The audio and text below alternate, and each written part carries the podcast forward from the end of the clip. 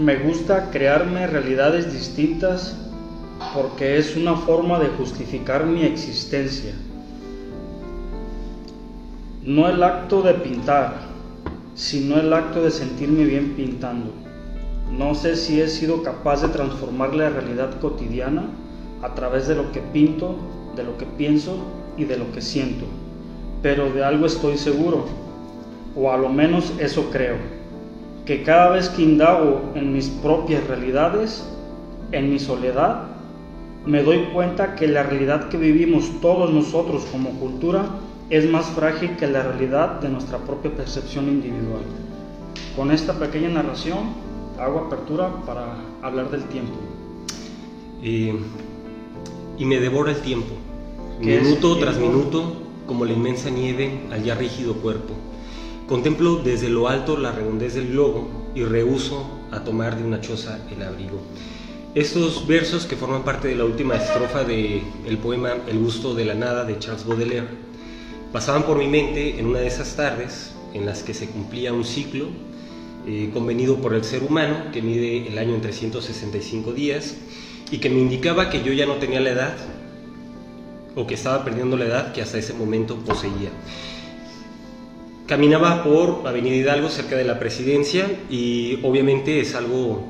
Eh, es una perogrullada, es algo evidente.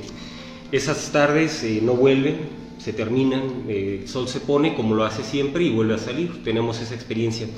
Sin embargo, en esa ocasión sentí unas ganas de correr o de gritar y no sabía ni a dónde correr o qué gritar.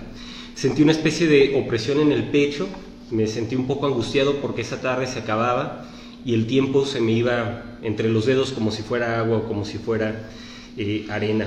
El tiempo a mí, en lo personal, siempre me ha obsesionado. Hace ya un tiempo que no me obsesiona tanto, pero sí que es todo un tema y que tiene tela de dónde cortar, como suele decirse. Así que en esta ocasión hablaremos del tiempo, una palabra de dos sílabas que sabe a finitud y que también sabe a muerte y que también sabe a gozo. Eh, la verdad es que cuando uno cumple años es algo bueno, porque eh, has vivido un año más. Pero como un vaso de cerveza, disfrutas habértelo tomado, pero si ya se te acabó, quisieras un poco más y quizá ya no, no haya de momento.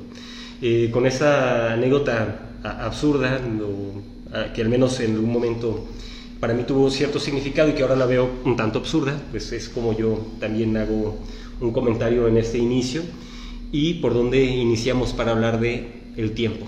Pues preguntándonos qué, qué realmente qué es el tiempo, ¿no?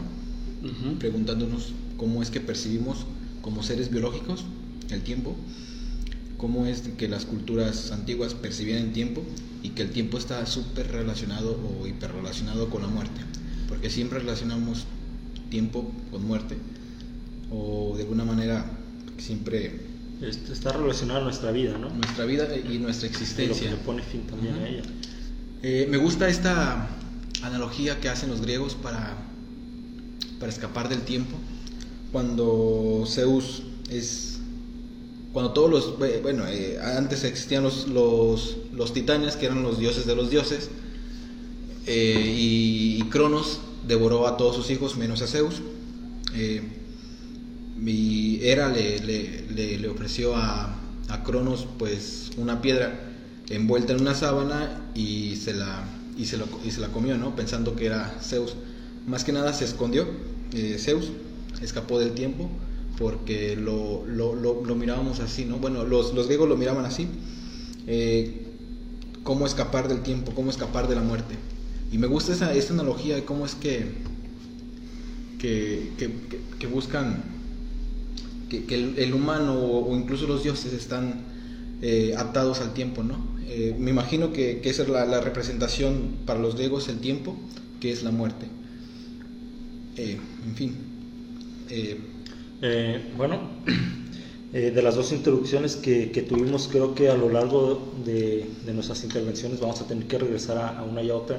Yo ahorita quiero rescatar de lo que Jorge dijo y que me corrija si no. Dijiste de que creas realidades distintas o alternas, algo. distintas. Distintas, ok.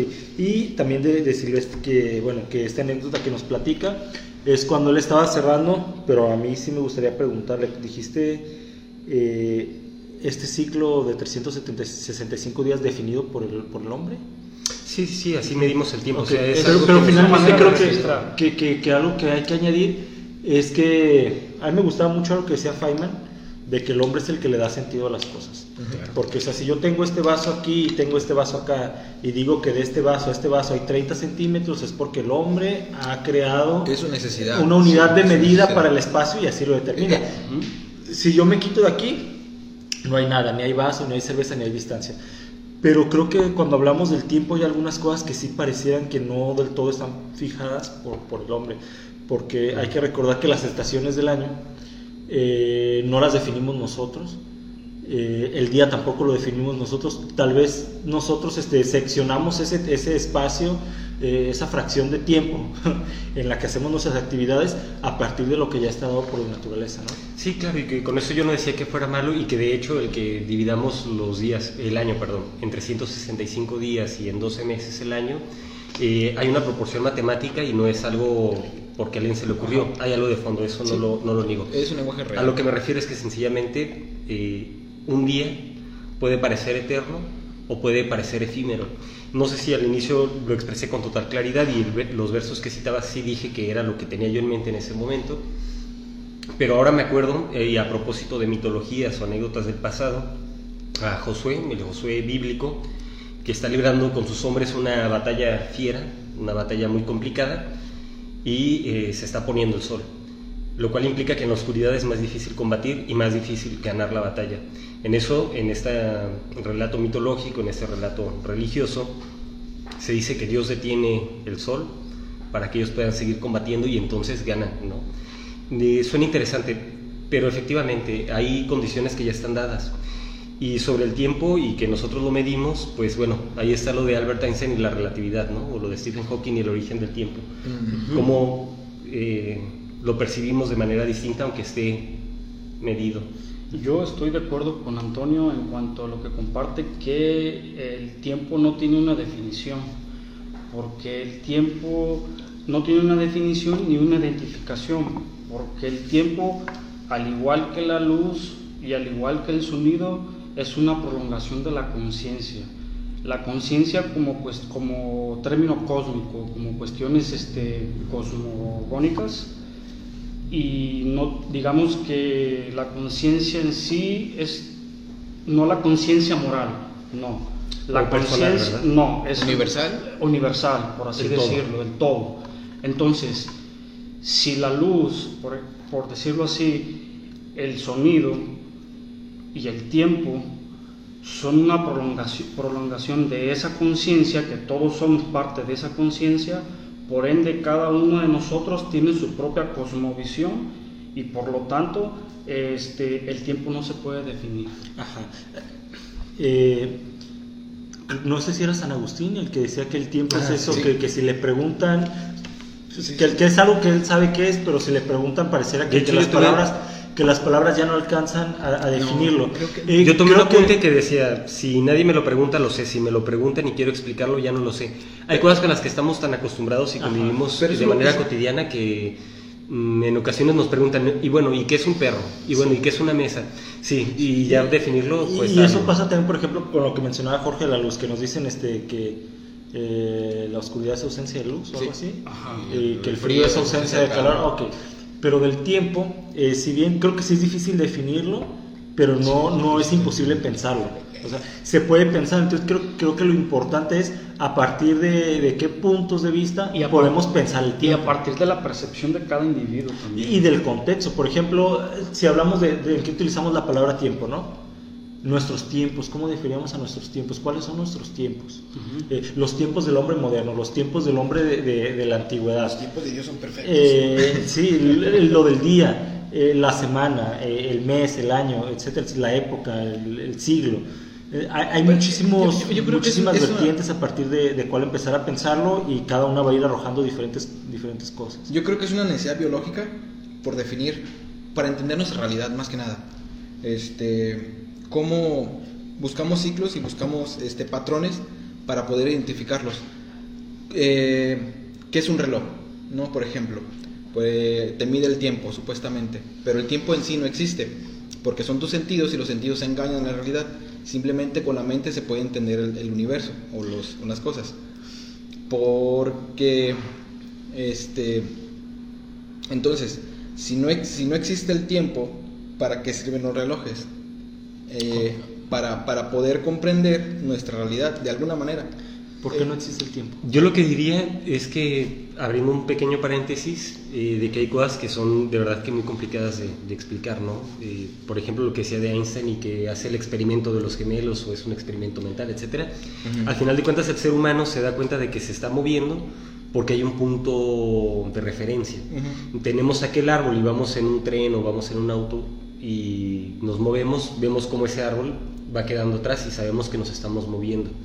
Y en el caso del tiempo ocurre algo similar, ¿no? Sabemos que nos estamos moviendo porque vemos ese cambio de luz y de oscuridad, porque sabemos que nos Sí. estamos haciendo viejos, que está pasando el tiempo y, y nos está devorando de cierta forma, ¿no? Entonces- Como lo decíamos de Leo. Lo, lo que yo preguntaba, ¿por qué el tiempo, eh, dices Ricardo, que no existe? Porque podemos ver los efectos del tiempo, Eh, entonces puede- sí, existe. sí, podemos ver los efectos, pero a través del ser humano. O sea, no, no porque. No necesariamente a través del ser humano. O sea, tiene que haber un observador para que exista. Aquí entra el principio Ah, ok. antrópico. Por ejemplo, lo que tú dijiste de si tú te vas, esos 30 centímetros que existían de vaso a vaso dejan de existir y el principio antrópico lo que establece es que vemos el mundo y el universo de la forma que es, porque si nosotros no estuviéramos, no habría quien lo viera Si así. nosotros no estuviéramos, no existiría nada. No, Y pero- yo, yo no puedo decir que el vaso no existe. Y pero porque el tiempo sí digo que Si no existieras no podrías decir que no existe, pero el asunto está en lo siguiente. Un ser infinito, por ejemplo, que es otro tema para reflexionar a profundidad. Un ser infinito, que va, ¿qué percepción va a tener del tiempo en comparación a uno como nosotros que sabe que se va a morir? ¿Qué percepción del tiempo tiene, eh, por ejemplo, el perro, eh, la vaca, etcétera, con relación a un ser como el ser humano, otro animal, pero que es consciente?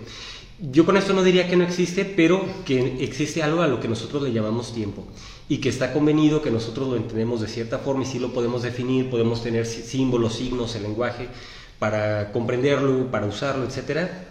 Pero más allá de, de- de ello, hay, hay más, ¿no? En un libro que se llama eh, Una breve historia del tiempo, eh, Stephen Hawking habla del origen del tiempo que antes no existía.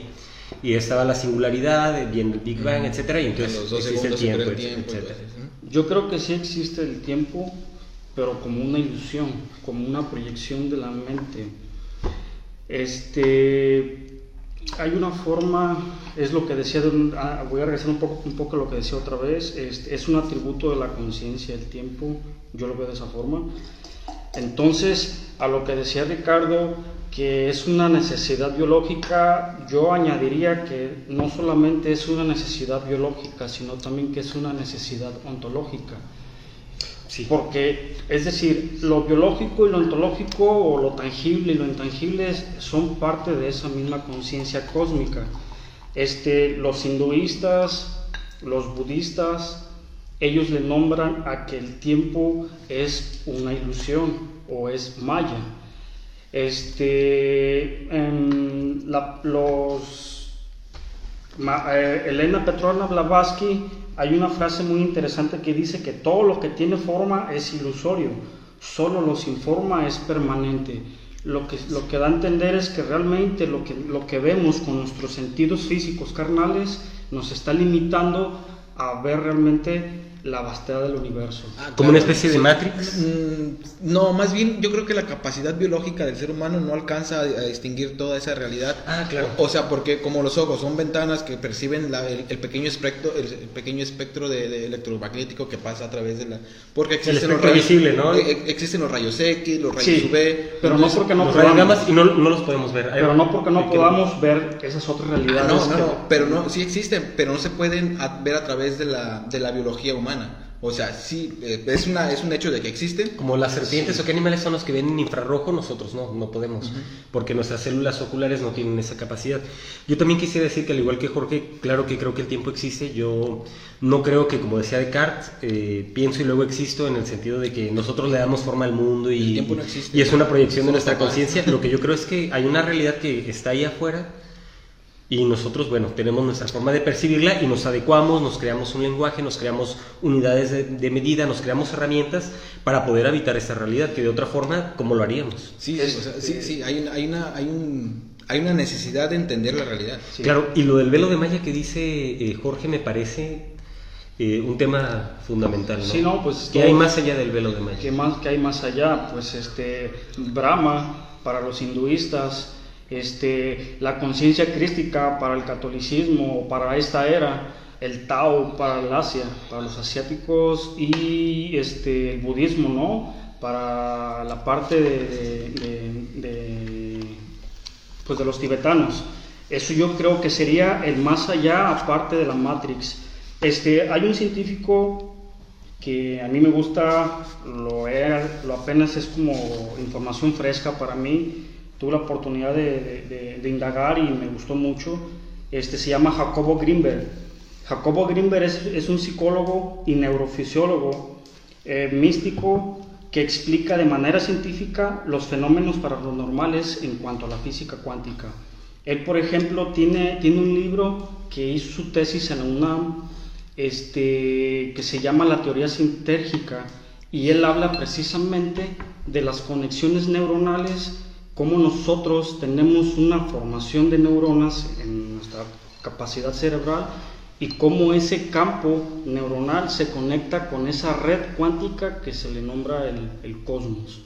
Y se me hace muy interesante porque este científico para mí eh, te explica de manera tangible y con métodos científicos ha hecho experimentos, hizo experimentos, mejor dicho, a, a base de sus libros, de, donde descubrió que, que, que puede, que nosotros podemos ver otras realidades más que las que nos encontramos aquí ahorita, que la, a la que nos podemos ver con nuestros simples ojos carnales y que puede ser, que puede ser este constatado. Por eso yo tengo mis ciertas dudas de que no necesariamente porque tengamos estas partes biológicas, eso signifique que nos puedan limitar a ver otras realidades. Entonces, hay una cosa que, que me interesó, tengo mucho que aportar, pero obviamente voy a tratar de, tratar de hacerlo lo más rápido que, que sea posible. Eh, hizo experimentos con chamanes y vivió experien experiencias con una mentada Pachita. Pachita fue, fue una psíquica cur curandera de México que ella este, llegó a hacer este, transformaciones de órganos a través de, para hacer curaciones con personas. Bueno, en ese sentido, en cuanto al tiempo, esta señora tenía la capacidad de ver otras realidades a la que nosotros no podemos ver, por ejemplo. Y entonces este científico, Jacobo Grimberg, habla mucho de esto, de que, de que la conciencia a la que nosotros estamos inmersos no la podemos ver no porque no tengamos la capacidad, sino más bien porque no nos hemos dado cuenta o como de alguna forma u otra no hemos querido llegar a esa realidad. Y una de ellas es el tiempo. Sí. A mí me llama mucho la, la, atención lo que decía Jorge del sentido ontológico, porque uh -huh. Heidegger desde luego habla del tiempo, su obra más importante nada menos se llama Ser y Tiempo. Eh, pero bueno, con eso que comenta Jorge de las otras realidades, eh, me parece desde luego algo que no voy a desestimar o, o criticar así sin más. Uh -huh. Pero yo soy un tanto escéptico en, en, algunas de esas cuestiones, ¿no? Por ejemplo, se habla de que al momento de morir eh, vemos pasar toda nuestra vida frente a nuestros ojos o que se ve cierta luz, etcétera. Y digamos, a la luz de la ciencia, eh, lo que ocurre es que hay una descarga de adrenalina y de otros químicos que nos hacen tener esas percepciones. Y es lo que yo, mmm, sin conocer a profundidad, pienso de los estados alterados de conciencia, que bueno, son químicos que se están llevando a cabo en nuestro cerebro y que no tanto es que nos abran una ventana a otra realidad. Sin embargo, yo no digo que no exista esa realidad y tampoco lo sé de cierto o no lo he experimentado como para poder refutarlo. Pero me parece interesante en el sentido de mmm, tener esas otras perspectivas además de las que ya conocemos y convenimos y estamos acostumbrados. Yo lo que he estado diciendo ahorita no es que lo diga de los dientes para afuera, ¿eh? son investigaciones que no, yo, lo sé, ya citado. Sí. Aseveraciones que sí, digo, sí. no que ya están constatadas, entonces no trato de no divagar en eso, pues para dar información que realmente pueda valer la pena. No, claro, y lo, lo, es, lo es. ¿Es posible encerrar el tiempo en un solo concepto? No. No. Digo, es pregunta para... En un solo... Bueno, probablemente sí. ¿Por qué? A ver, ¿qué entendemos por concepto? Pues algo que se puede, no sé, este, algo que se puede sintetizar y decir, esto es. Pues, el concepto es, es una idea, ¿no? Sí. Es el paso. Ajá. El tiempo es algo que pasa, ¿no? Entonces podríamos decir que el tiempo es el paso eh, de la vida. y Se le acabó el tiempo, maestro. Y se nos acabó el tiempo. Hombre, es que sí es difícil eh, pensarlo porque, bueno, hoy hace buen tiempo, ¿no? De- de- y nos referimos al clima. Ajá. Este, llegué a tiempo. a tiempo. tiempo. Y, a- y aquí sí está lo de, lo de eh, arbitrariedad y convención, porque dices, llegué a tiempo, sí, si quedaste en que te ibas a ver con ciertas personas a tal hora, Sí, sí, sí. llegaste a tiempo quiere decir que llegaste como habías convenido, pero eh, recuerdo una, una expresión de mi padre en ocasiones que había algo que hacer y le decían, este, hombre, ya es tarde. Y le decía, bueno, ¿y tarde con respecto a qué? Sí. Y, y eso Tarde, me parece muy, y eso me parece muy interesante porque al final de cuentas, bueno, y todos tenemos nuestros tiempos, ¿no? Y con eso del, Sí. del paso de la vida que decías, a mí me gusta un aforismo que dice Emil Cioran. De hecho, Cioran tiene un libro que se llama La caída en el tiempo, ¿no? Y en uno de sus aforismos dice Cioran que el- la misión suya es matar el tiempo, ¿no? Sabemos que el Señor no trabajaba, se estuvo eh, como, Pues como parásito, paseándose en bicicleta en París fingiendo escribir una tesis sobre Bergson. Y el Señor, bueno, mataba el tiempo, decía, mi misión es matar el tiempo y a su vez la misión del tiempo es matarme a mí. Qué cómodos estamos entre asesinos. Y hay otro que yo quisiera citar que, que me gusta también sobre el tiempo y es, bueno, son dos en realidad, voy a ser muy breve. Adelante. Y dice, no son los males violentos los que nos marcan, sino los males sordos, los insistentes, los tolerables, aquellos que forman parte de nuestra rutina y nos minan meticulosamente, como el tiempo, lo que se Torino, el pasar de, eh, el pasar de la vida que transcurre, y que nos vamos minando, vamos perdiendo fuerzas. Y luego dice, en otro aforismo, hubo un tiempo en el que el tiempo no existía. El rechazo del nacimiento no es otra cosa que la nostalgia de ese tiempo anterior al tiempo, ¿no? Eh, una forma poética y demás que me parece interesante poner sobre la, sobre la mesa. Yo, yo creo que sobre el tiempo, Sí. como ya dijimos, pues que hay diferentes formas de pensarlo, diferentes formas de, de sentirlo, ¿no? Eh, lo sentimos pues en nuestro cuerpo. Sí. Eh, las cosas lo sienten. Yo esa cerveza la dejo aquí, la dejo aquí y pasa una hora y voy a llegar y ya hay, ya hay un cambio, ¿no? Por el tiempo que estuvo fuera de, de las condiciones que la mantenían fría y ya, ya hay una variación, ¿no? Entonces creo que como, a como está configurado el mundo ahorita, al menos para la mayoría hay, hay algunos rebeldes del sistema que, que no se rigen por, por lo que hacemos la mayoría, ¿no? Pero pues tenemos un tiempo, eh, tenemos la, la mañana, la tarde y la noche, ¿no? Y eso a su vez se va dividiendo en, en- pequeñas fracciones, pequeñas, pequeñas, pequeñas fracciones. Entonces creo que hay algo que es un condicionante para, para muchos, que pues es el día, ¿no? La semana, la quincena, el mes. Ah, sí, sí, sí. Eso es todo un tema. Es todo un tema. Ya casi es quincena, por cierto. Sí, sí, sí. Entonces, este. Qué bueno. que- ah, El, el tiempo eh, lo vivimos diferente a principio de quincena que a finales de quincena, ¿eh? O sea, a principios de quincena ya este, son las artesanales, ya a finales son las, son las promos. Las Y- promos del Oxxo. Son las pachitas, ¿eh? Me refiero a las. a- Sí, sí, a botecitos, los sí. Sí, y yo no sé ustedes, pero a mí me pasaba mucho de niño. Yo, yo no sé por qué. Vivía con la idea de que ser un adulto era algo chido. Entonces yo decía, no, de, No adulto. Pendejo, ¿eh? de adulto voy a poder hacer muchas cosas. o sea. Pero es que sabes que, bueno, el adulto está chido porque tienes acceso. Sí, a- está chido. Tienes acceso a, a dinero de adulto, pero pues, si tienes mentalidad de niño. Pues, Pero un gran poder o tiene, sea, un gran poder tiene Una gran responsabilidad. sí, sí, no nos enseñan a hacer El. Spiderman. Pero entonces este, yo cuando era niño, un año, un año pasaba muy lento para mí.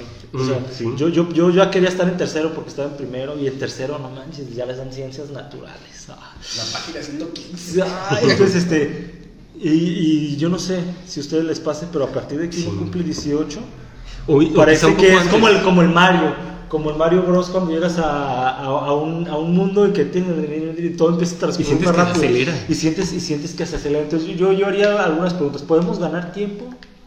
¿Podemos perder tiempo? Esa es una buena pregunta sobre perder o ganar tiempo. Perder o ganar, porque también eh, Se habla del tiempo perdido. En, te- en tiempos económicos, No pierdas tu tiempo, actuales, no. eh, el tiempo lo podemos ver como en términos de, de ganancia y de pérdida también. eh, y lo podemos relacionar con más cosas. Ah, terminando un poco lo que yo decía. Yo antes me, me obsesionaba mucho con el tiempo, yo, yo quería llegar a, a viejo. Y ahora que tengo 25 ya como que perdí, perdí el sentimiento, ya nada más me deslizo, ¿no? Sí, Pero no sé si les pasa, pero por ejemplo yo en mi trabajo actual cuando, cuando salgo de vacaciones, eh, siempre, no sé, pero me pasa, pero voy a poner este siguiente ejemplo.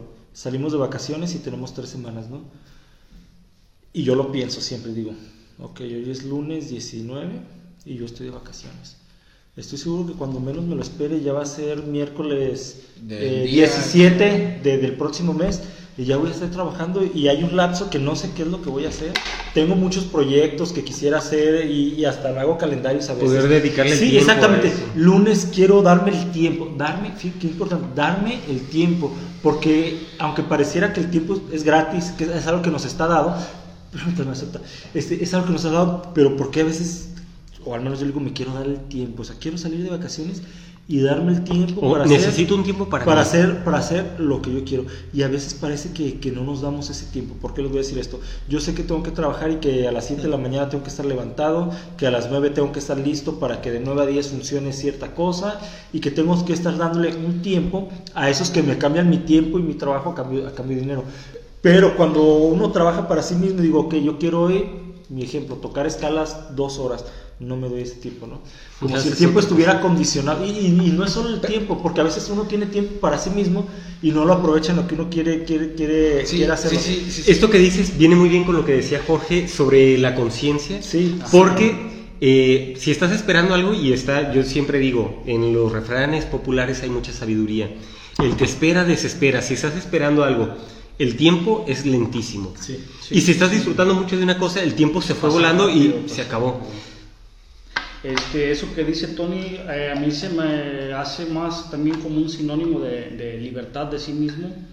Es decir, eh, ser uno consciente y tener la... Ser uno consciente me dijo y ser ¿eh? uno amo y señor de sí mismo. Es así como yo lo concibo, porque siendo uno señor y amo de sí mismo, pues tienes el tiempo contigo a tu Pero, favor. pero no, todo Pero ¿qué pasa cuando no lo pero, gestionas a pero, tu pero, favor? perdón, perdón, perdón. Pero no lo determina factores sociales. Eh, ¿Eso Pero también? Puede influir, puede o influir, sea, pero sí, o sea, por ejemplo, eh, yo también tengo horarios, yo también sí. tengo compromisos, pero yo, por Pero que ejemplo, lo me siento dueño y de mi factores sociales, es- eso no, eso no tiene que ver con tu percepción de tu propia Ah, no, realidad no, del no, tiempo. no, o a sea, eso me refiero. Hay, hay convenciones sociales, hay compromisos que yo tengo que No cumplir. puedes hacer nada. Sé que tengo horarios, sé que tengo que... Y, y- y está bien, porque de otra forma sería un desorden. Imagínense si no existieran estas convenciones y el ponernos de acuerdo. Sería un desorden terrible, en el cual la vida sería impracticable, creo yo. Pero yo, por ejemplo, teniendo mis horarios así como Tony, compromisos, etcétera, eh, yo aún así me siento dueño y señor de, de- de mi tiempo. Pero creo que lo- a lo que Tony se refiere es, por ejemplo, eh, tengo este tiempo libre o dispongo de este tiempo porque ya he cumplido con lo que tengo que hacer, llevo todo a buen término y ahora puedo emplear ese tiempo de forma provechosa para mi desarrollo personal, para mis proyectos, o puedo eh, ser un hedonista y disfrutar y bueno, en lugar de ponerte en la computadora o en el Sí. papel a escribir aquello, lo que haces es que te compras una cerveza, te pones a escuchar música y ya no escribes aquello que tenías proyectado. Sí, sí, sí. Lo, lo que yo digo, bueno, es que tal vez estoy hablando de percepción muy mía, ¿no? Pero que a veces. Pero al final del- el tiempo es sí, sí, sí. muy Pero, subjetivo pero que también. a veces, este. Ya nada más espero la fecha para acordarme de cuando, Sí. de cuando fui consciente del tiempo. Porque hay que decirlo, lo que dijo Jorge, es, es cuando nosotros proyectamos nuestra conciencia, entonces cobra un significado diferente. Yo digo que para el vagabundo el tiempo no es lo mismo para el oficinista que cinco minutos tarde eh, ya le rebajan probablemente de la hora o no, no sé, o cinco minutos para, para un cirujano, lo que, lo que puede representar este milésima de segundo para, para un científico, que, que por eso, si, si bien a mí me parece que, que medir el tiempo, que la unidad de segundo es muy precisa, pero tenemos la milésima, ¿no? Por, por, ¿Por qué tenemos algo que la mida? Porque probablemente para algo funcione, ¿no? Para algo funcione. Pero ese, ese, ese tiempo no es lo mismo para, para el vagabundo, ¿no? Entonces yo, yo creo que eh, la propuesta de lo que sea Jorge, de cuando proyectamos nuestra conciencia, eso, a veces me pasa. Yo no siempre estoy diciendo, tengo una hora y estoy consciente de eso, pero sé determinados momentos en los que digo, estoy en ese tiempo, se viene el periodo de descanso y después voy a volver a, a- a lo mismo, ¿no? Y de pronto me doy cuenta y dije, oye, ya es lunes, hay que volver a lo mismo y ya pasó todo esto. Y aquí yo diría... Incluso se, bien, se, que se tenemos- vive en, en el reino del viernes, ¿no? Sí. En, en muchos casos. Ricardo. Eh, si les dijeran que tuvieran, no sé, un año de vida, Ajá. Fuera un, un, un zapapo existencial así, cabrón, sí, un zapapo. Eso papo, ¿no? Sopapo. Si eres disléxico, cabrón. Yo digo que si eres Ya, disléxico. pues, la cagué. Eh, déjenos en los comentarios, yo tengo tres teorías. ¿Es disléxico? ¿Es tonto? O sea, ¿Es estúpido? ¿O tal vez es hambre? O se está burlando de nosotros. este, bueno, pues, en Sí, fin. sí. pues, adelante. Entonces, ¿qué sería? O sea, si les dieran, o qué harían, o qué, o cómo, cómo percibirían el tiempo. Mira, lo que a pienso- Través de esa, a través de esa cuestión. Y creo que ya lo había dicho de Homero Simpson, ¿no? Ya lo había dicho, pero lo voy a volver a, volver a decir, ¿no? Le dicen, vive como si fuera el último día de tu vida, ¿no? Y el sujeto se siente en una banqueta y se pone a llorar y a lamentarse porque es el último día de su vida. Teníamos esas opciones, claro. Eh, si nos dijeran que es el último día, el último año de vida, yo es algo que he pensado. ¿Qué tal que estuviera desahuciado? ¿Qué tal que recibo una noticia terrible y ya no queda más? En mi mente creo que trabajaría incansablemente, que procuraría llenar cada minuto de lo mejor, como aquel po- poema de Rudyard Kipling, ¿no? De If. Si puedes eh, llenar un minuto de 60 segundos de interminable lucha, algo así dice. De lucha bravía hasta el fin. Ajá, lo parafraseé, no me lo sé de memoria. Eh, lo soy, lo soy. Y, y- y bueno, pero en la realidad no, ¿eh? porque tenemos ese tiempo y decía Séneca, no es que no tengamos tiempo, porque a menudo también decimos, es que no Sí, tengo tiempo. sí. Disculpa, no tengo tiempo, No estoy muy ocupado. No, y lo que decía Séneca, uno de los grandes estoicos, es, es que no es que no tengamos tiempo, es que desperdiciamos mucho. Y No. creo que esto nos lleva a la pregunta del tiempo perdido, pero eso será punto y aparte, porque bueno, ¿qué harían ustedes si les dicen que tienen un año de vida? Es como si tú vas a un hotel y te dicen no tengo habitaciones. No, o sea, tiene habitaciones pero están ocupadas. Entonces cuando dices no tengo Sí, tiempo, no es tiempo. porque tu tiempo ya lo tienes disponible para, para otra cosa. ¿Y por qué, el, por qué el ejemplo de hoteles? Eh? ¿Eh? Pues ya, que no le- Que no ha ido, es que, que no, no hay sitio.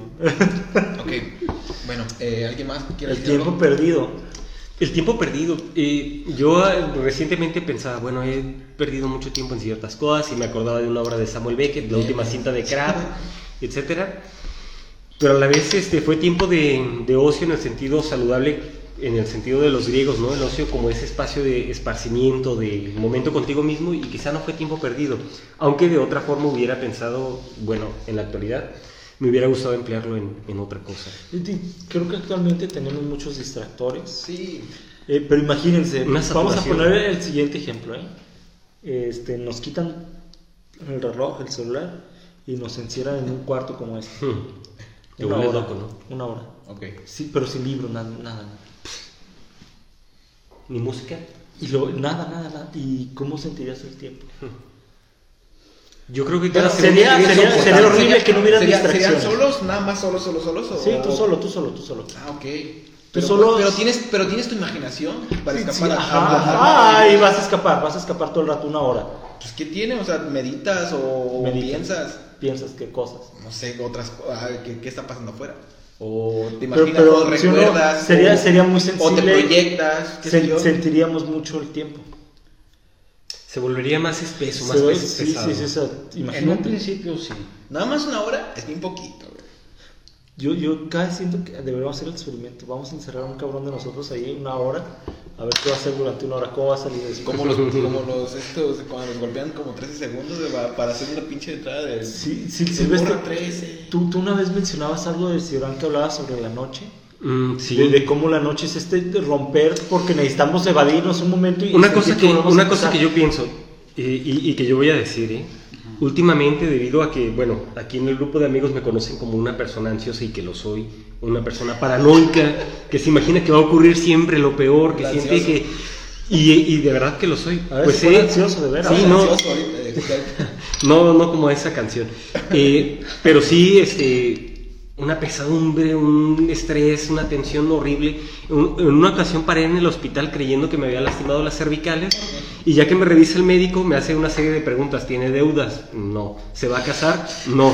Eh, ¿Lo quieren matar? No. Eh, etcétera, etcétera. ¿La casa la va a perder? No. Eh, bla, bla, bla.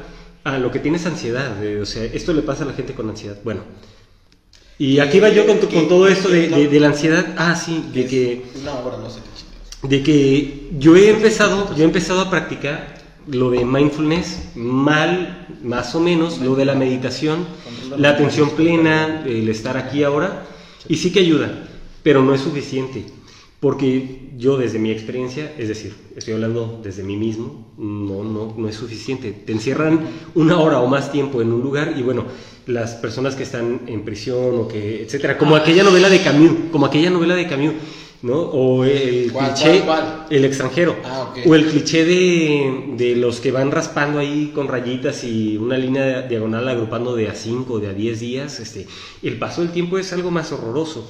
Entonces yo creo que efectivamente necesitamos distractores y lo que decía Antonio sobre Cioran era que Cioran, bueno, pierde el sueño desde muy joven.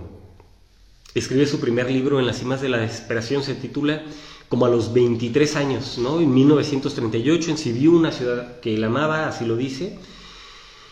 Y él perdió la capacidad del sueño y dice, el insomnio es lo peor que le puede ocurrir a una persona, porque el insomnio podría transformar al mejor de los paraísos en un infierno insufrible, insufrible, porque necesitamos despegarnos un poco de la realidad, necesitamos despejarnos, necesitamos descansar. Entonces yo sí creo que por mucho que pienses en la atención plena, en que tienes la imaginación, sí, claro, puedes fantasear con un montón de cosas, te puedes, es más, te puedes escribir una novela en la, en la mente, etcétera, pero vamos, no somos seres estáticos que, que, que, que seamos capaces de estar encerrados. Y, y en ese, y en ese tipo de cosas. Yo creo que no. Y bueno, hablo desde mi experiencia. Oye, ¿te acuerdas, ¿te acuerdas de esa, de esa, de esa ejemplo que nos ponía aquel chico? ¿Cuál? Este, no sé si se puede decir su nombre.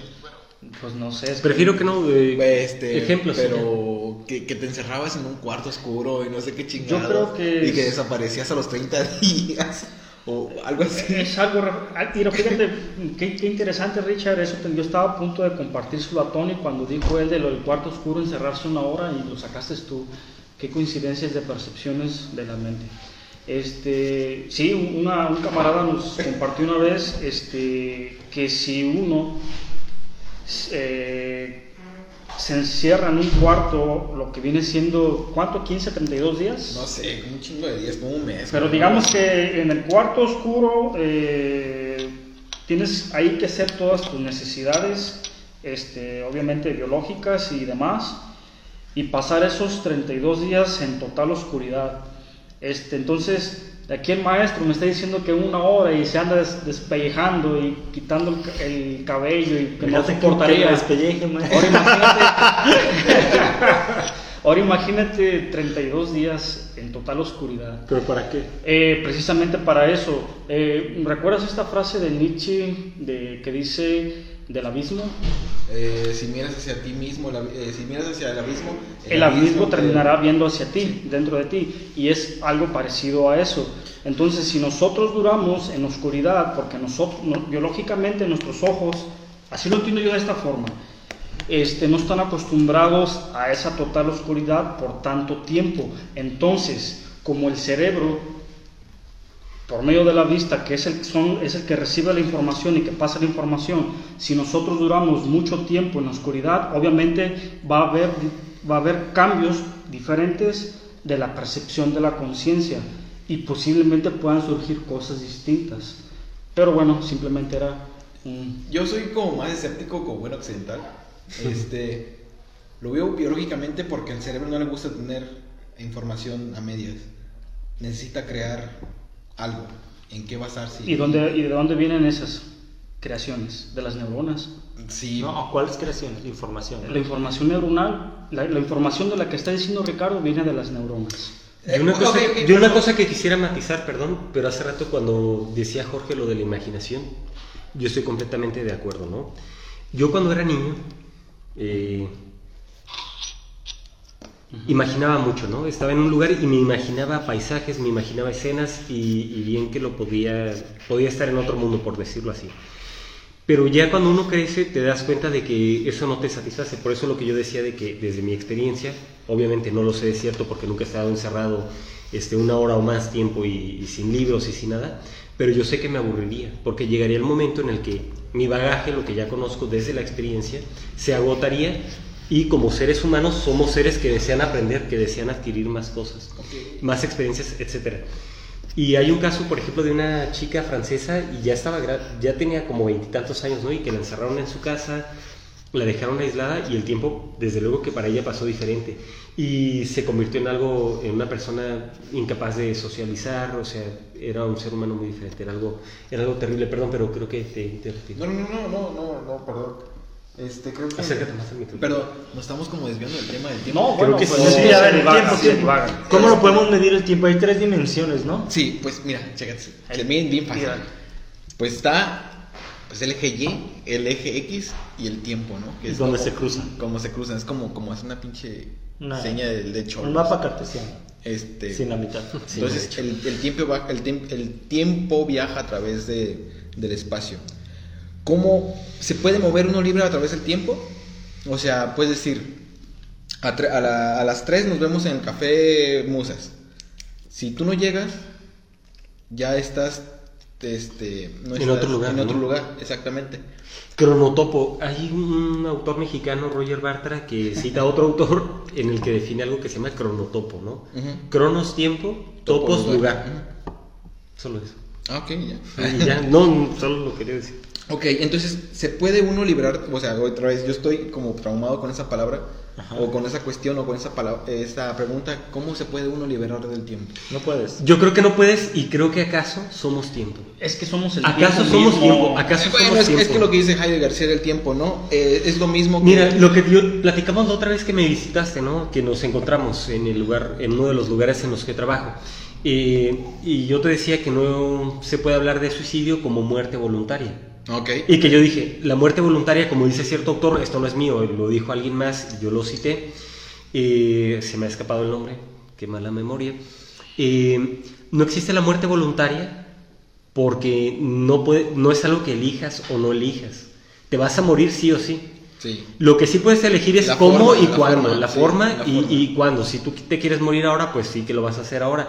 Pero de que te vas a morir, te vas a morir. pero te preguntaba si se puede elegir Por la eso somos muerte. tiempo, por eso somos tiempo. Sí se puede elegir la muerte, pero por eso somos tiempo, ¿no? Porque al final de cuentas transcurrimos. La, la muerte no se puede elegir, se puede elegir la forma. La forma, perdón, corrijo. El medio, no el fin. El medio, es sí, lo que- es exactamente. lo que discutíamos. Sí, sí, sí. Entonces, Heidegger... Por eso pues, también lo de no muerte voluntaria, sino de cuándo. A, a- a Heidegger sí se le, se le acusaba mucho de jugar mucho con el lenguaje, porque... Sus palabras con ¿Por qué? Porque las palabras entre guiones. Las palabras sus palabras trenecito. Entonces, este, pero tiene el mismo problema de los, de los griegos, que era enfrentar o, o, o explicar el ser a través del tiempo, que era cómo, cómo los griegos podían entender toda esa realidad. O sea, cómo, cómo explicar algo desde cero Y más allá de eso, y para poder entender. Más allá de eso, Heidegger lo que hace no es dar una definición del tiempo y que ocurre mucho, sino que damos definiciones a partir de qué no es. Está muy No perro. decimos qué es, no decimos qué es. No decimos un micrófono es, o bueno, eh, mal ejemplo, pero bueno, no decimos el tiempo es, sino que lo definimos por no es tal cosa, el ser no es Sí, tal sí, cosa. Vas discriminando. eh, Este, sí, lean el ser del tiempo. Este, si Ah. Yo no lo he leído, no, no lo lean, Si, no. tienen, si tienen eh, dudas, No, pues no, me, no. me- me avisan. Ah, ah, perro. No es cierto, pero sí. A ver, este, ¿Qué es el Dasein? el Dyson es el, ¿El su- qué? el- el hombre. Ni lo dijo. Es el hombre y el ser, ¿no? O el ser, el ser aquí. El ser ahí, el El ser ser, ahí. el ser ahí, el ser Aquí, aquí. este lo quiere aquí, todo yo. Dasein. Y bueno, eh, la conversación a mí me parece que ha sido muy interesante Yo- yo una y, que, pregunta. y que cada vez nos extendemos más en el tiempo y a mí no me molesta en lo absoluto y creo que a nuestros anfitriones espero que tampoco. Pero tú ibas a hacer una... Gracias. Tú ibas, anfitriones, o sea, del Ah, espacio perdón. físico en el que estamos. Eh, bueno, sabemos que Marcel Proust, ¿no?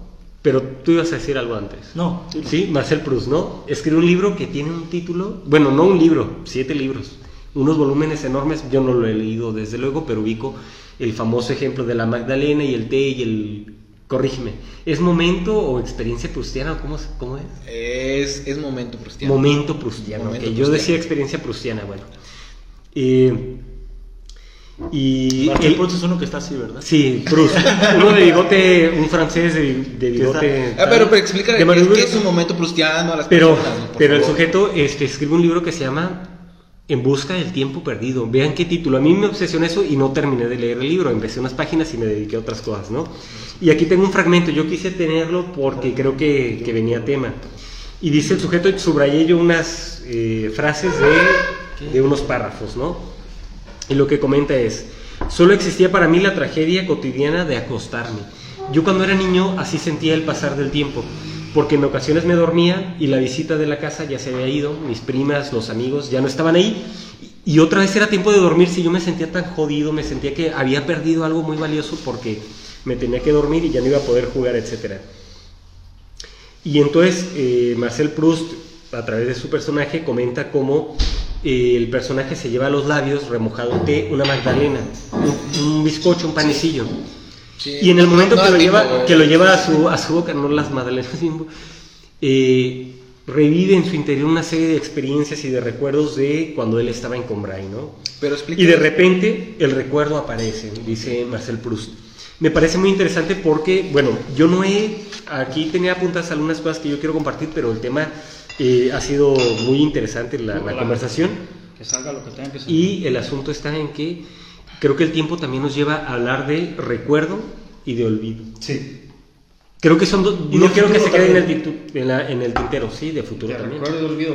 Entonces, podemos viajar, se puede viajar en el tiempo por medio de la mente. Ah, sí, claro, claro, claro, sí, sí, pensamiento. sí, sí, eso sí. Entonces, Sí, sí. aquí lo que yo decía de que ¿Han visto Dark? Les recomiendo esa serie, está, está buena. Ya, eso es. Yo, yo quiero decir que, que, que al menos el, el hombre mortal, como un servidor, eh, pero otra de las formas de acceder o pensar en el tiempo es justamente a partir del presente, que yo ahorita podría decir, ahorita estamos platicando, estamos esperando eh, tener un momento de intercambio de ideas, pero va a llegar un momento que yo voy a dejar de pensar en esto, me voy a los tacos, voy a llegar a mi casa y me voy a dar cuenta que ha pasado tres horas, ¿no? Y eso ya es un futuro. Ese es mi futuro yo. Mi futuro yo puede estar ahorita comiendo unos tacos, ¿no? Y también hay un pasado que a veces es muy corto, ese periodo, y a veces muy largo.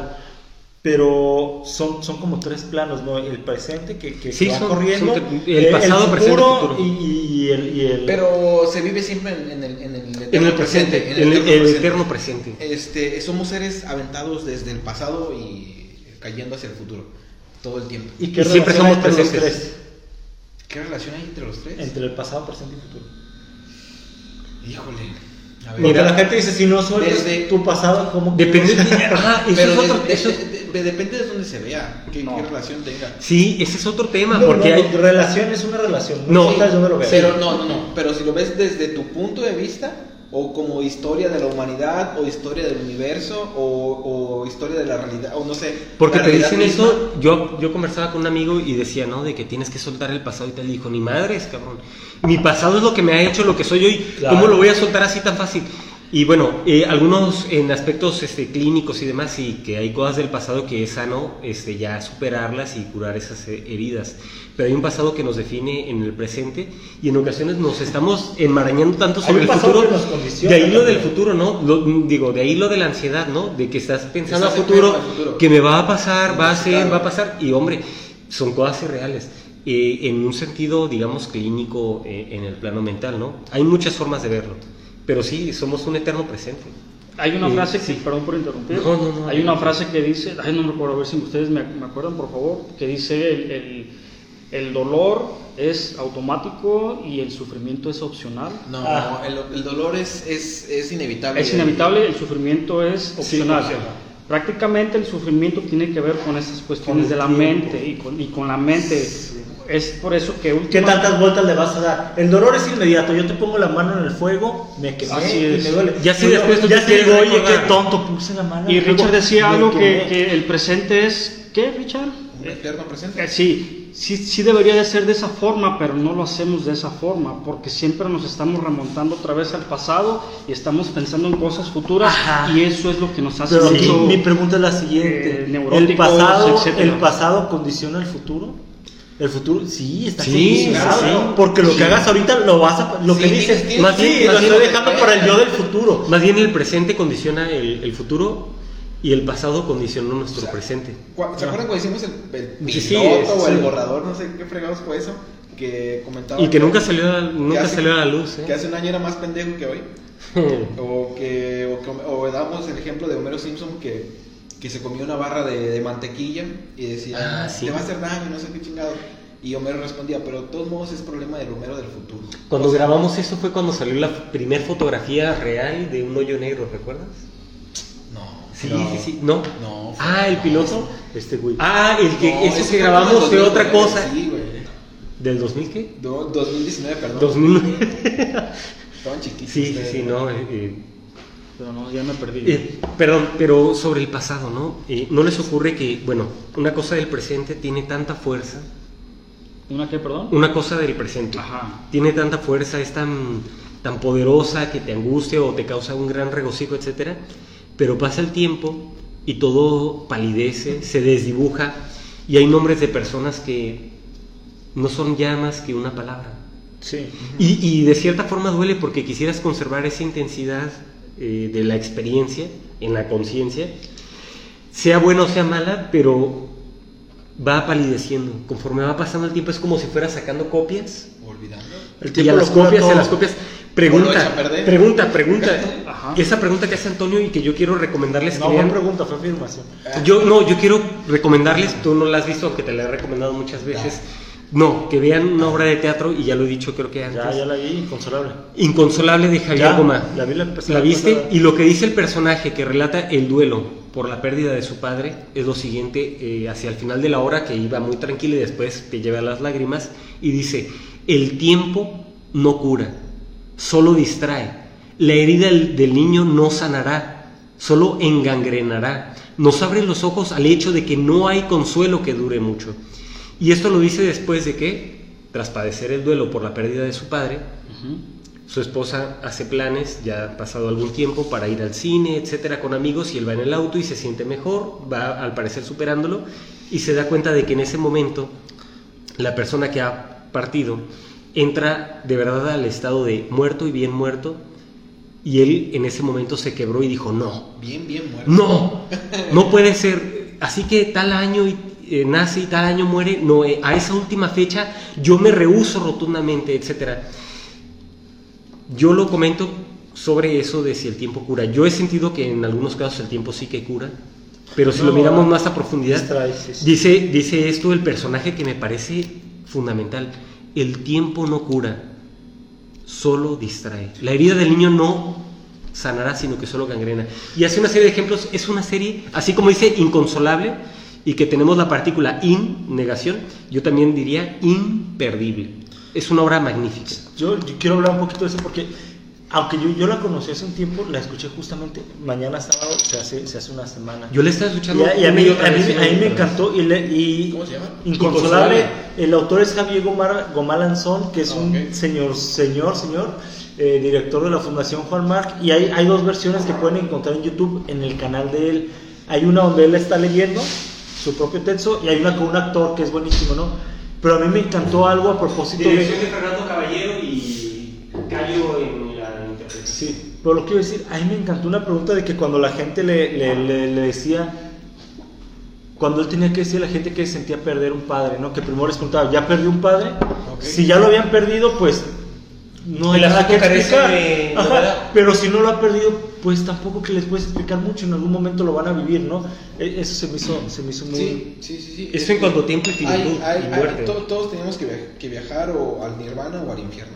Y todos tenemos que contar nuestra experiencia a través de, de eso. Y si no te ha pasado, Ah, cabrón, ¿por qué extremos tan extremos? ¿Nirvana o infierno? Pues es que al final de cuentas. Los que creen en el nirvana no, No, creen no, en yo el entendía, infierno. No, Ricardo. bueno, es, es, es, Es- una, es una, no lo estoy relacionando No. Ah, directamente, ok. sino Ya. es, es una analogía nada más. Pero, Sí, sí, sí. pero, pero igual. Una hipérbole. Sí, Algo que iba- algo comentaste de, de que el tiempo no cura, solo distrae, ¿no? Tam- Sí, también eso pasa porque no sé si a ustedes les pasa, pero que a veces se sienten que el ser humano tiene o tenemos la necesidad del final cerrado, Ujú. o sea, de lo que cuadra, eh, eh, del acorde que resuelve. Si yo digo tan, tarán, Espera, falta, termina, falta, termina, falta, termina. falta sí, ese sí, cierre. sí. Y estamos muy acostumbrados a ese cierre, a esa resolución. Eh, y no necesariamente la, la vida es así. Yo a- hace una semana estaba compartiendo eh, sobre el viaje de invierno de Franz Schubert. Y. y Fue el algo, sábado, ¿no? ajá, y algo muy interesante de este ciclo de canciones, ciclo, tiempo, cíclico, que se repite, un eterno retorno cuando el sanfonista le pregunta si lo sigue. Bueno, Tiene Pero- que ver con Nietzsche, perdón. eh, no, hay algunas relaciones, pero no, Sí, no, no es el centro. no hay nada que ver. Se parece, pero no, eh, tiene similitudes, pero que justamente este ciclo de canciones en la que el protagonista trágico se despide sin un final que cierre, ¿no? Solo anciano mi misterioso, me voy contigo, eh, tocarás tu zanfona mientras yo canto, no sabemos qué pasa. En contraposición a otro ciclo de canciones, La Vida Molinera, donde el protagonista se suicida, Ajá. uno nos dio, nos, nos dio la resolución, él se suicida y el otro nos deja un final abierto. Creo que también pasa eso con el tiempo, que a veces creemos que todo debe cerrar. Ah, cerrar ciclos, eso como no, no lo he escuchado. Sí, Pero, pero nada cierra, na- nada, se completa. En, el hombre es muy difícil, en el ser humano es muy difícil que, que, algo, que algo se complete. Entonces, mm, no se quita la herida.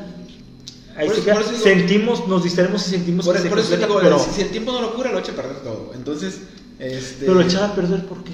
Pues no sé, o sea, eh, porque lo- vuelves a repetir los mismos errores aunque, aunque ya hayas pasado, aunque hayas pasado eh, por, las, por las mismas situaciones y lo sigues repitiendo y lo sigues repitiendo. Una cosa, y bueno, el eterno retorno, y pe- perdón por interrumpirte, solo quiero de- decir esto. Dispuestos a tropezar con la misma piedra. Es parte de una canción de una banda mexicana, eh, tapatía, que se llama La Barranca. El tiempo es olvido. Les recomiendo escuchar esa canción. Escúchenla. Este, eh, Jorge, algo que decir. Sí me gustaría, pero adelante, este, igual ahorita surge. No, bueno, en, en fin, ¿cómo se puede trascender en el tiempo? Uh, ¿me pu- puedo, puedo, puedo, ¿Puedo desplayarme? Este, creo que no es la primera vez que. Y Silvestre constantemente viendo su reloj. Señores, no tiene pila. Solo lo ve, Eh, pero. el no, no sabe leerlo. Lo, di- lo dibujé con un marcador y además es este de este de las manitas y así. Y no ¿Qué sé esas leerlo. madres? ¿Por qué lo, por qué lo no tienes? sé ¿Por qué leerlo. existe, güey? Ok, a propósito de lo que dice Ah, Ricardo. Cortázar habla de los De trascender el tiempo. Ese es otro. Ah, hay un señor que yo tengo mucha estima. Fue mi maestro. ¿Cómo se Trato de imitarlo. Ah, José Pablo Feynman. Ok. Este divulgador eh, de la filosofía en una televisión argentina que nos llegan acá los videos por YouTube.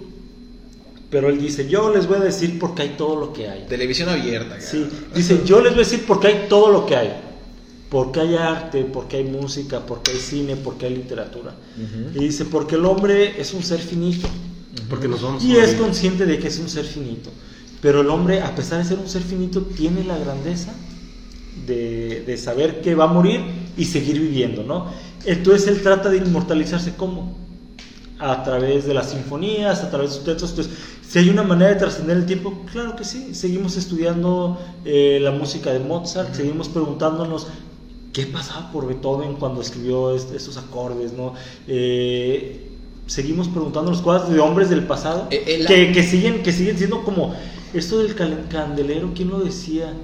Eh, Diógenes, ¿no? ¿O cuál candelero? No, lo, de estar ahí como, como una luz, de que a pesar del tiempo, pero bueno, Pues, algo que pasa mucho con los clásicos, de que no pierden, no pierden vigencia. Hay hombres que, que, que por más a- tiempo atrás que hayan vivido, Bach se murió en no- 1750 y, no, y- y no y es de pierden lo vigencia y siguen siendo tema de conversación y Ah, trascendieron, Dios, cabrón. trascendieron, Ah. trascendieron en el tiempo. Sí, hay formas de trascender y tú lo que acabas de decir Dejando lo huella. dice, lo dice de una forma bellísima Greta. Rivera Camaji, creo que ya lo he citado, pero lo voy a volver a hacer, no sé Adelante, si ya lo he citado. Abúrrenos. Ah, En, en El ser para la muerte, una ontología sobre la finitud, Greta Rivera Camaji, doctora en filosofía por UNAM, comenta que los seres humanos somos seres paradójicos con el misterio a cuestas y que en nuestra, en nuestra condición de seres finitos nos inventamos páramos que se pretenden insondables y que entonces construimos canciones, poemas, esculturas, etcétera, para poder perpetuarnos, ¿no? Y es lo que, lo que comentaba Antonio sobre cómo personas que ya han partido están quizá más vivas que muchos de los que estamos aquí realmente en carne y, y hueso. Ok. Este, entonces, eh, ¿el arte es la única manera de trascender en el tiempo? No, hay más maneras. Hay muchísimas No, hay maneras. muchas formas. Hay muchas, ma- hay y muchas formas. pueden ser muy formas muy simples. Yo vuelvo otra vez a eso que tú dices. O sea, yo creo, y de manera simple, sin, bueno, de- sin, sin intenciones de decir, no, tu, tu opinión es mejor que la mía, no, obviamente respetando la opinión de todos. No, claro, yo también como soy así, siempre. sí. Este, pero yo lo quiero decir de manera más simples todavía.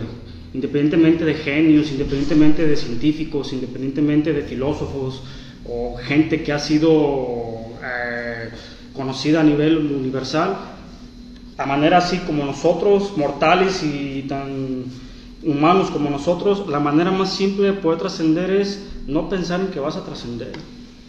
Simplemente así. Tenemos una pregunta interesante. no sé si Ah, leer. Ah, Eh, a ver. ah, pues, yo no le sé, así que leo. No, yo, no tengo teléfono. En lo que se busca la pregunta, ¿puedo comentar algo? Adelante. Bueno, espera. Ya jaló esta cosa. Ya, ya lo tengo. Ah, bueno, pregunta o comentario. Eh, José Esparza, bueno, pero los comentarios también hay que decirlos. Sí, sí. José Esparza nos dice, Ya, ya funcionó mi, mi teléfono. Las analogías con cervezas sí me interesan. Bien.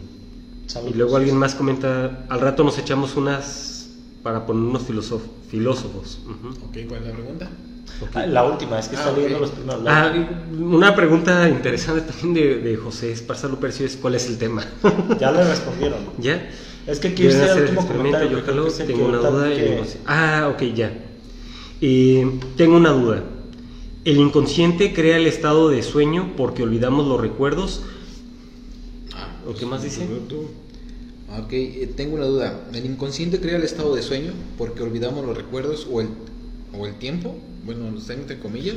¿Cuántas preguntas son allí? Creo que el Eh, creo que son como tres.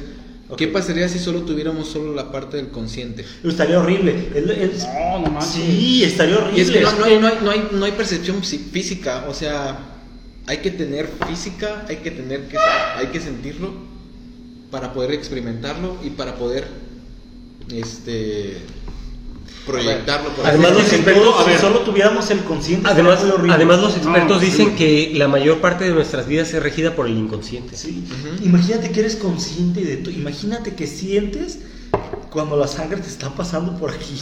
Sí, sería una, sería Que, una- que sientes el corazón, que sientes tus... No, no, no. Un ejemplo que pone mi padre de por qué no tenemos memoria. Un ejemplo, de, conciencia. un ejemplo que pone mi padre de por qué no somos conscientes desde el momento de nacer.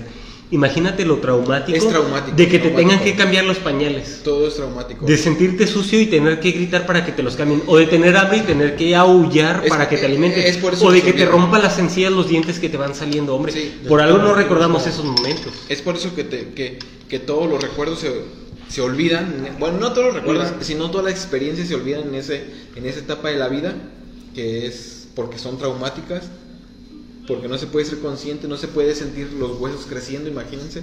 Sería muy, muy, muy cabrón.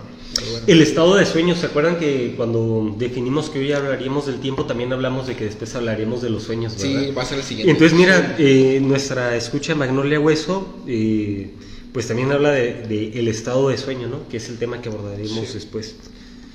Bien, gracias por sus comentarios, ¿eh? Qué bueno que los, que los has visto porque yo no me había dado cuenta. Y bien, continuamos.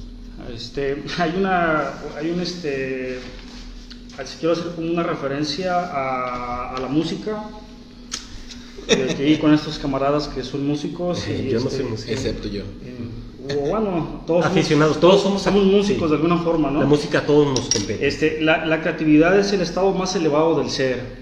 Con la creación de las cosas viene el tiempo, lo cual genera la ilusión de solidez. Yo, por ejemplo, en cuanto a esto que acabo de, de- de hablar, este, me pongo a ver con la arquitectura y digo, es una manera en cómo la mente tiene la capacidad de proyectar primero en el mundo, como decía Platón, en el mundo de las ideas, en ese mundo intangible, para después materi- materializarlo a este mundo material, eh, 3D. Pero la música, la música para mí se me hace todavía aún más sutil, porque la música no se está materializando como tal. No. La música, o sea, la puedes, es como el aire, la puedes Es sentir nada inmaterial, más. es inmaterial. Y digo, por eso, Y es por- temporal. por eso- sí, pero también es atemporal. No es tangible. Ok, sí, no, no, no es tangible, obviamente no. Y también es atemporal porque alguien que escribió hace es lo que decíamos siglos- de, de Beethoven y eso, es lo que yo decía. Sí, es temporal y atemporal, exactamente. Sí. Entonces, en lo personal, al menos hasta ahorita, en mis analogías de momento que tengo, eh, la música para mí, más que la pintura y que la arquitectura y que la danza, etcétera, so- es una de, la- de- de las artes más sutiles que yo puedo ver. Hombre, ¿Cuál- cuál- cuál es, lo decía, lo decía Schopenhauer y es algo que nosotros hemos dicho en ocasiones que, que a, a veces se nos toma mal, ¿no? Pero que la música es la mayor de las artes y no lo decimos menospreciando. Yo ni siquiera soy artista. O sea, yo ni siquiera ni soy escultor, ni soy escritor, ni soy nada, ¿verdad? Pero eh, sí que la música tiene un poder que a una persona a lo mejor ve un cuadro y le cuesta más entenderlo y necesitaría más preparación para extraer aquella sustancia, pero con la música es más inmediata, es más próxima. Por eso Schopenhauer decía que la música es la propia voz de la voluntad o de la realidad que nos trasciende, ¿no? Sí. Y me parece este comentario que haces eh, magnífico, porque la música, al igual que otras artes, son artes del tiempo. Es decir, una escultura ha llevado un tiempo al artista y la ha materializado y está ahí. y permanece si se le dan los cuidados, lo mismo una pintura, un libro, etc. Pero ¿qué pasa con la música? La música la escuchamos grabada, claro, y ahora tenemos la capacidad de regresar, reiniciar, pasar a la siguiente pieza, etc. Pero hubo un tiempo en el que si querías escuchar música, tenía que ser solamente en vivo porque no había otra forma. Entonces la música, al igual que el teatro y otras artes, eh, las artes escénicas, son artes del tiempo porque se hacen en el momento. Y si hay un error en la orquesta, si hay un error en el actor, en la bailarina, no se va a detener y va a iniciar otra vez. Eh, yo creo que Va a continuar, va a continuar desde donde estaba. a, a través del, bueno, del del tiempo en el, en el teatro se dice que todas las cosas pasan siempre por, eh, por vez primera. No creo que sea bien dicho. Pero todo pasa una vez y esa vez es la primera vez que pasa. Aunque lo hayas ensayado mil doscientas veces. Es irrepetible. Es, Es el, irrepetible. es el eterno presente que se- del, del que se habla. Un Sibelius, Sibelius ¿eh? en una ocasión se levantó borracho, Sibelius, Jan Sibelius, se levantó borracho y estaba en concierto. Y el señor pensó que estaba en ensayo y detuvo la orquesta. No, pero está más peor. Eh, Sibelius era público en una orquesta. Estaba viendo una orquesta como público. pero es orquesta. Había un director. Y, Y Sibelius algo no le gustó y se levanta el público y corrige a la orquesta con el maestro ahí enfrente. Sí, y Pero están no estamos escenas- desviando el Yu- tiempo. No, perdón, pero es que tiene que ver con el tiempo. Yuri Bashmet, ¿no? El que se le sale el cordal y, Pero bueno. ¿y ahora qué hago? Eh, creo que sí tiene que ver con eso de las Tiene artes del tiempo. y ya no tiene más que ver. Continuamos. Pero entonces el, el teatro, pero el- pongo un ejemplo, en el teatro este, se vive en el presente, totalmente. Cuando estás en escena, siempre estás en el presente. Hay que estar consciente de- en el presente. Creo que ya me estoy este, emborrachando. Eh, En la música pasa igual. Sí. Te perdiste para retomar yo un poquito Por con algo? favor. Ok. También creo que a veces nosotros llegamos a obviar cierta información que decimos y si hay alguien que nos escucha después o en el momento, pero ustedes busquen en YouTube Orquesta Sinfónica de Minería y busquen el ensayo y les va a aparecer este eh, eh, un video muy interesante y ahí mencionan lo siguiente sobre el director y el ensayo, ¿no? Perdón, paréntesis, porque tú lo vas a explicitar. Eh, yo no terminé de decir, y lo que dije anteriormente no tiene sentido si yo no digo esto, que antes para escuchar música había que hacerlo en el momento. Ahora tenemos la oportunidad, digamos que tenemos música enlatada. Y hubo directores de orquesta que se oponían a grabar, como Sergio. Chelividache. Chelividache decía, la música se escucha en el momento y en el teatro, de grabar nada. Porque los epifenómenos que surgen de la... eh, Trombones, muévanse para ahí. Maestro, pero es que no está en discusión. Se tienen que mover por la acústica del lugar, etcétera. A un nivel, como decía otra maestra, Metafísico. a un nivel metafísico. Eh, pues eso. Pues eso. ¿Creen que estemos trascendiendo en este momento? O yo creo que vamos en una regresión. Depende de tu percepción o depende de la percepción de Pero cada qué tal que si todo se pierde, pum, el planeta Tierra explota y pum.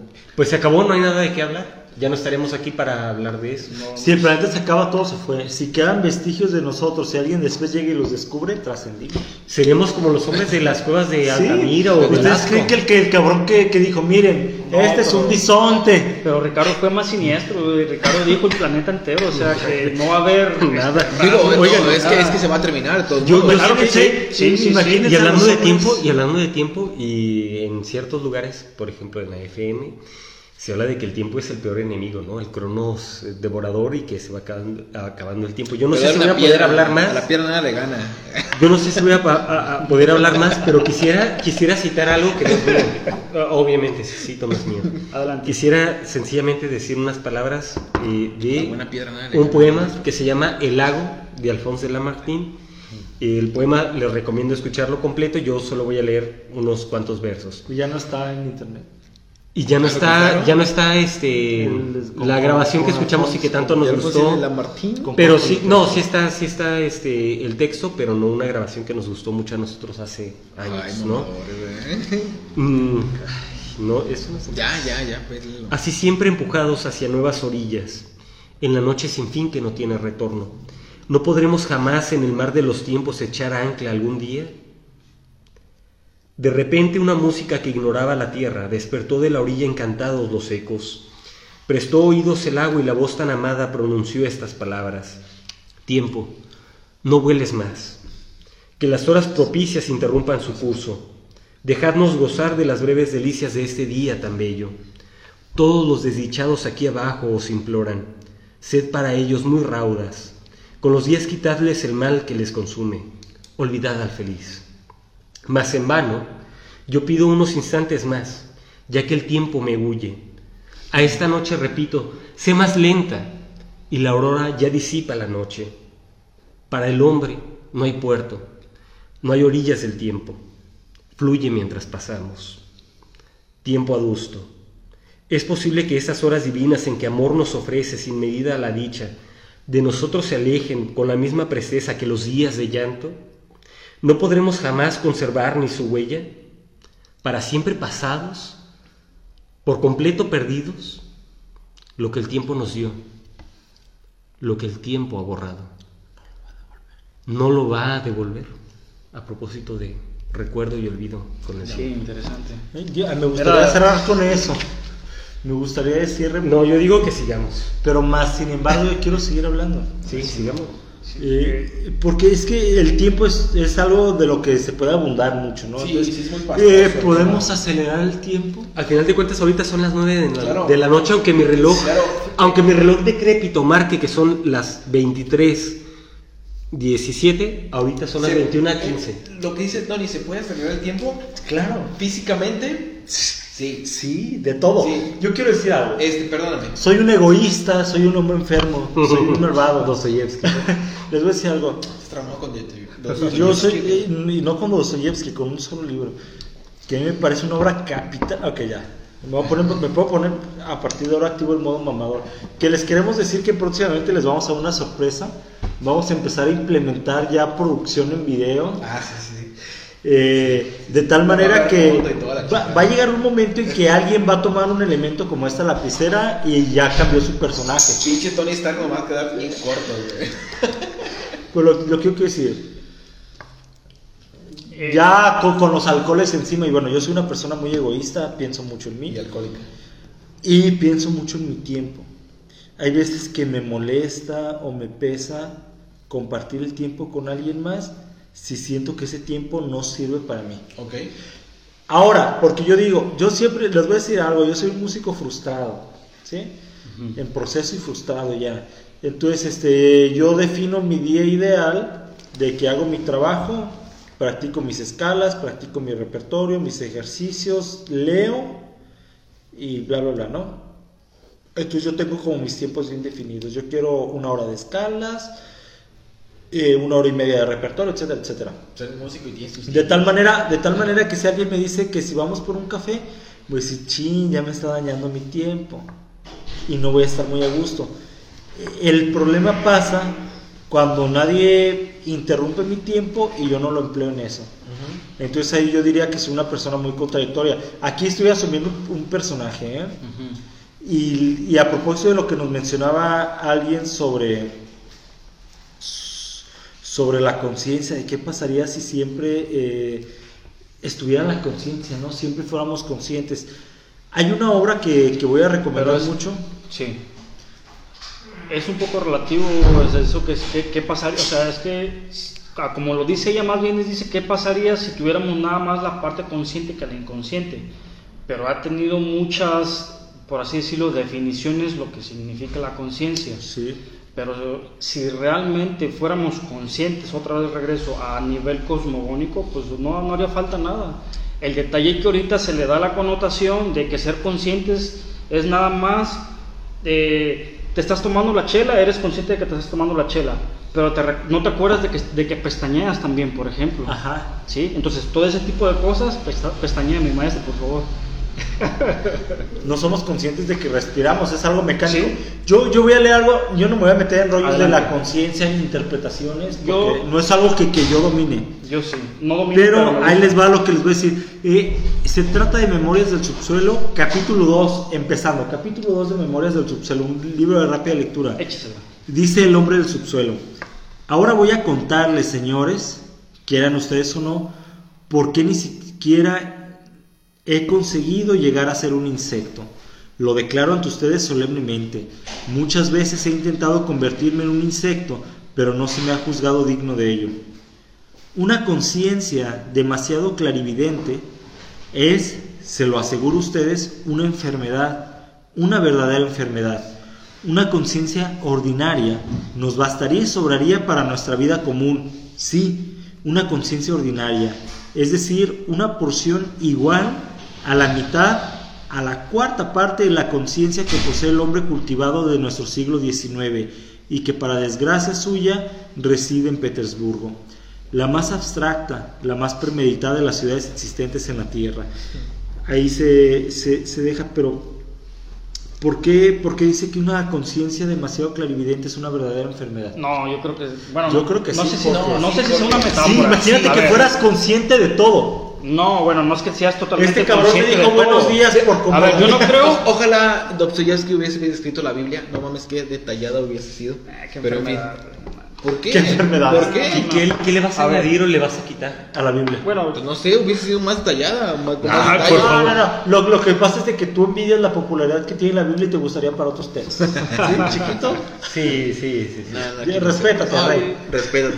Son tus 15. Mira, es un libro que yo creo que no hay nada que ponerle y nada que quitarle. Ay, claro que sí, más detalles. Y Más hablando detalles. del tiempo, Pero es lo que te justamente... deja. Señores, vienen tiempos de vacas flacas y tiempos de vacas gordas. Ok, pero, no, ok, qué enfermedad. Ya, Jorge, ¿qué pasó? Una enfermedad, ser demasiado consciente, sí. es que, a ver, mm, no lo sé.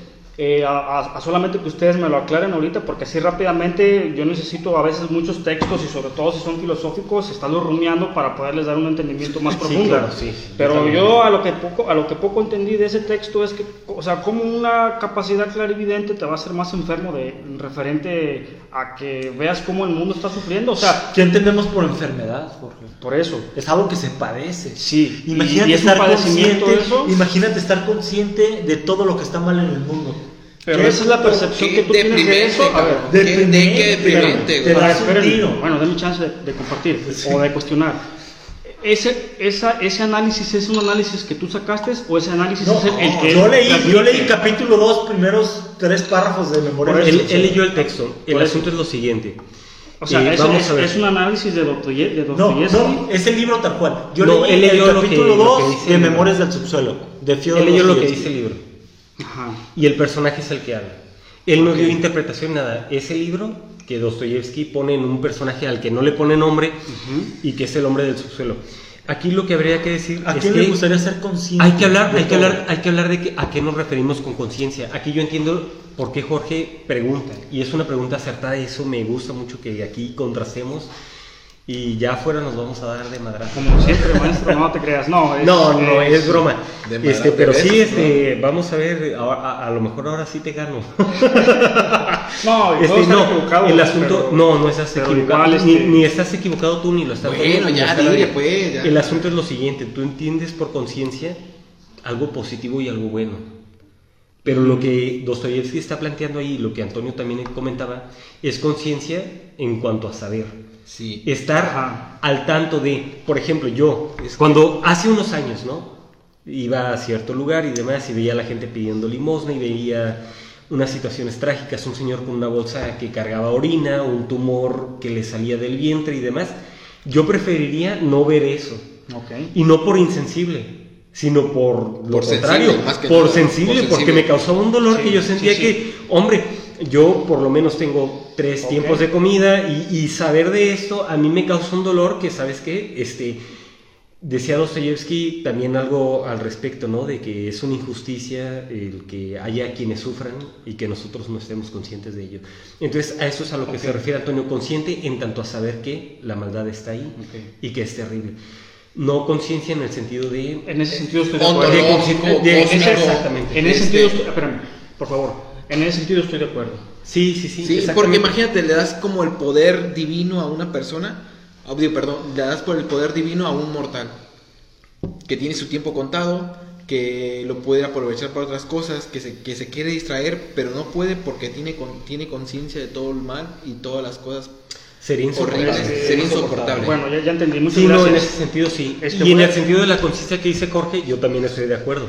Sí, en claro. el sentido de una mejor conciencia. Sí. Una conciencia Sí. espiritual, una conciencia del bien, una conciencia que te permite Oigan, y si hacemos un tema de la conciencia, yo creo que Jorge Yo creo que trapeada, ¿eh?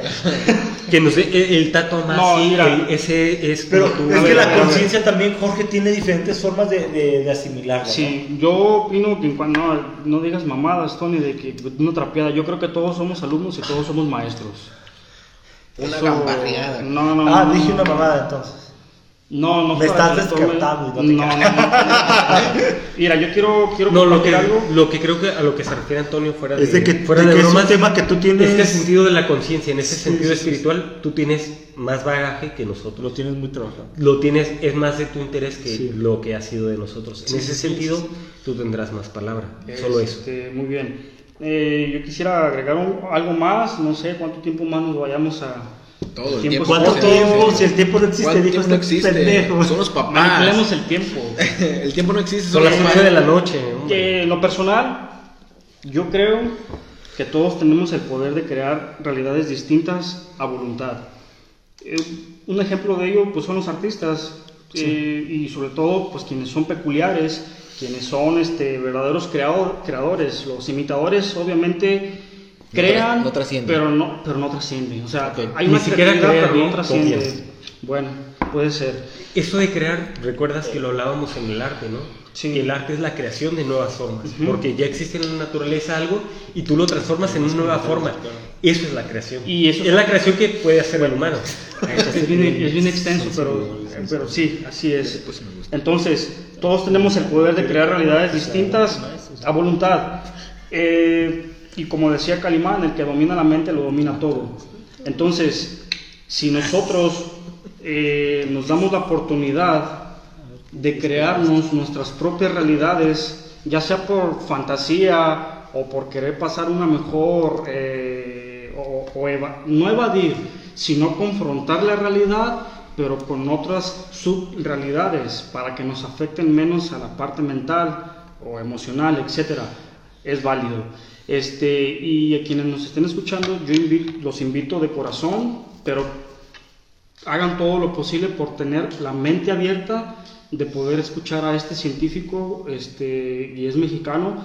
Este, digo, no porque sea mexicano vale mucho, eh, todos, todos los seres en el planeta son valiosos cuando agregan algún contenido que, Pero que que es un- trasciende la un humanidad. lenguaje que vamos a Interesante entender que- más Que fácil. de, entrada, que de entrada no es un alemán al cual ya lo tradujeron y ya nos llega su mensaje medio borrado. Sí. Es un mexicano, quiere decir que habla nuestro idioma y que lo vamos a entender mejor. Ah, eh, Así es. Sí. Eh, se llama Jacobo Greenberg. Jacobo Pero, ¿cómo, cómo- Greenberg. perdón, ¿cómo se llama su tesis? Su tesis se llama Teoría Sintérgica. Teoría Sintérgica. sintérgica. Teoría sintérgica y tiene más libros, tiene el libro de los, los chamanes, tiene el libro de Pachita y habla sobre todas sus experiencias y habla sobre sus experimentos también. Hay muy poco de él en YouTube, pero es muy interesante y de todo lo que he dicho creo que es lo más valioso que he Yo podido que- aportar ahorita. Yo creo que hay que ponerlo en la, o sea, en nuestras citas y demás, hay que poner eh, los enlaces o algunas cosas así para que claro, quede ahí, ¿no? Claro, claro. Claro. Porque yo a él no lo conocía y sería interesante. Y yo, eh, ya, yo, yo creo que ya, ya me voy a callar porque a menudo me han dicho, y es verdad, y es porque es una necesidad mía, ¿no? Así como... eh, Biológica. soltar, despegarme y yo soy muy locuaz, muy eh, hablador, ¿no? soy así, lo, lo sé. Eh, pero bueno, hay un poema de una poeta mexicana a la que yo admiro mucho y que la conocí por una filósofa mexicana y ella se llama Enriqueta Ochoa y escribe un poeta, escribe un poema, corrijo, que se llama Desmo- Desmonora- Desmoronada en el misterio. Ah, uy, ya me llegó también el efecto, oye, esta cosa es peligrosa. Y se lo dedica a José Revueltas. Y dice lo siguiente y habla del tiempo. Yo te invito esta tarde, en que la luz gotea sobre las hojas de los párpados, a que saquemos a flote los maderos hundidos. No fue fácil el tiempo, ni lo será la muerte. Pregúntaselo a esta tarde nerviosa que revuelve en mi mesa las palabras. A veces pienso que esta orfandad tuya y mía la liquidamos ya en su justo precio. ¿Y el porvenir? ¿Quién sabe? Una muda de piel y hay estrellas que se levantan temprano todavía a pesar del naufragio. Y salen húmedas, frescas, sacudiéndose la melena de luz como de una agua nueva, desde el fondo de la caldera iracunda del sol. Es el dolor que nos perpetúa y agrio sabor del mundo el que nos sazona. Nieva sobre las horas últimas y todo es un milagro. Y amorosa es la urgencia de seguir siendo hombre de rescatar lo hundido, de equilibrar los juicios, los valores y hasta la muerte misma antes de irnos, a propósito del tiempo. Y por último, unos haikus. Matsu, Matsu Basho, el padre del haiku, este camino ya nadie lo recorre, Pero, perdón, perdón. salvo el crepúsculo. Explícale que es un haiku a la gente, cabrón. Por favor. Ay, Google. Por favor. Perdón, yo dije que no me iba a extender, no, no Ok, es mala onda. ok, ok. Eh, Dije que no me iba a extender. Haiku, poema en japonés que tiene cierta métrica, ciertas sílabas. Actualmente hay gente que cree que escribe haikus, como alguna vez yo creí que escribía haiku, y que esto es lo que voy a cerrar. Pero bueno, el haiku tiene un kigo, es una referencia explícita a un periodo del año, una estación. Y los, ve- estaciones. los versos son 5, 7, 5, algo así. Este, puede variar, claro, pero el asunto es que sea muy breve, es un, Sí, sí, sí. es un concentrado. ¿sí?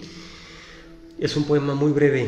Y Matsubasho, el padre del haiku, considerado el padre del haiku, dice, este camino ya nadie lo recorre, salvo el crepúsculo.